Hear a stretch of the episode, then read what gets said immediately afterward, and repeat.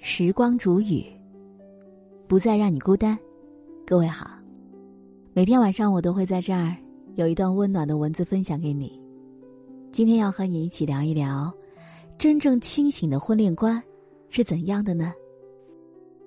在谈恋爱的时候呢，不要暴露太多的需求感，不要让对方察觉到你有多喜欢他。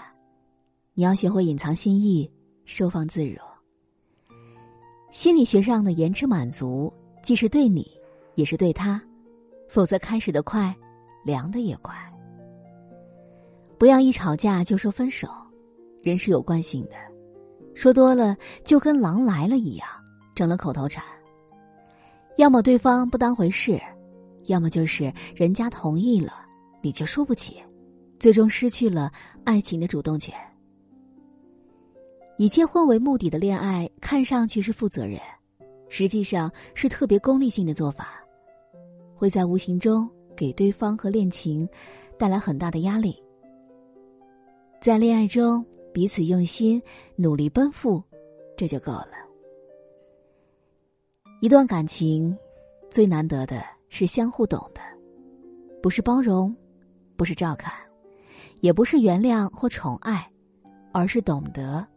像解一道数学题那样，经过曲折和明暗，去明白一个人的内心。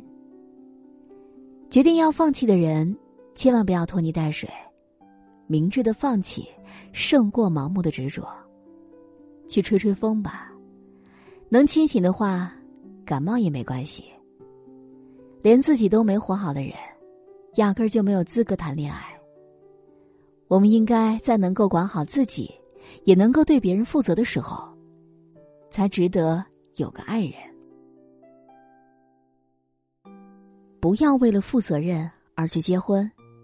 要知道，不爱对方却和对方结婚是最不负责任的。即使当时让对方很伤心，但总比让他过几年甚至一辈子更加伤心的要强。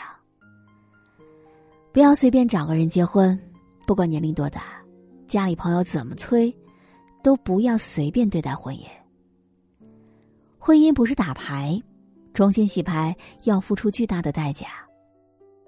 父母让你在一起的人可以不在一起，但父母不让你在一起的人一定不要在一起。说了千百遍也不过时的真理就是：女生千万不要被爱情圈养，要有独立生存的能力。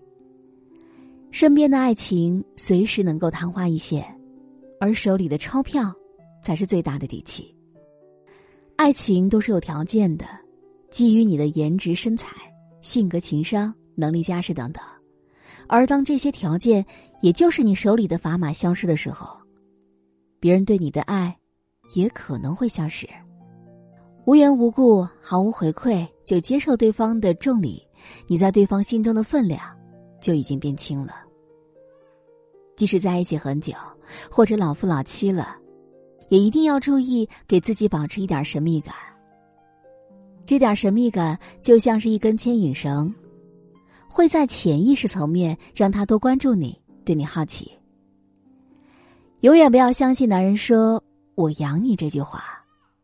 当你两手空空伸手要钱的时候，你们的关系就不会对的。你要一直上进呐，要观察外面的世界，吸取更多的知识，不被爱情困惑。